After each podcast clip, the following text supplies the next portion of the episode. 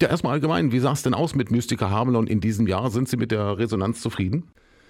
Ja, wie könnte man das nicht sein? Also ich glaube, wer es gesehen hat, ähm, der konnte spüren, was für eine tolle Stimmung es ist, aber auch wie viele Leute wieder in die Stadt gekommen sind. Und bei dem Wetter ist es einfach nochmal doppelt so schön. Und Ihr persönliches, persönliches Highlight unter den Attraktionen vor Ort?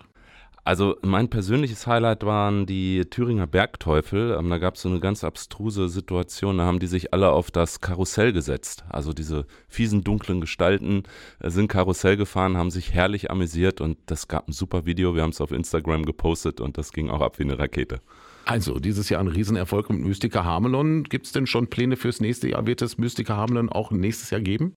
Ja, wir haben den Termin schon festgelegt. Es ist wieder das erste Märzwochenende. Es beginnt dann, glaube ich, schon am 28. Februar ne? und erste, zweite März. Freuen sich wieder alle drauf und ich habe gehört, die ersten Hotelzimmer sind auch schon wieder gebucht. Das hört sich schon mal gut an. Dann zum Schluss vielleicht noch ein kleiner Ausblick auf dieses Jahr. Was steht denn nach der Mystika an in Hameln und worauf freuen, sich, freuen Sie sich besonders?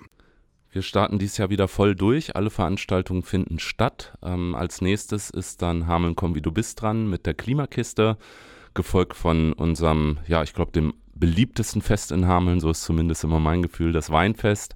Dann kommt Pflasterfest, Herbstmarkt und dann sind wir schon wieder beim Weihnachtsmarkt.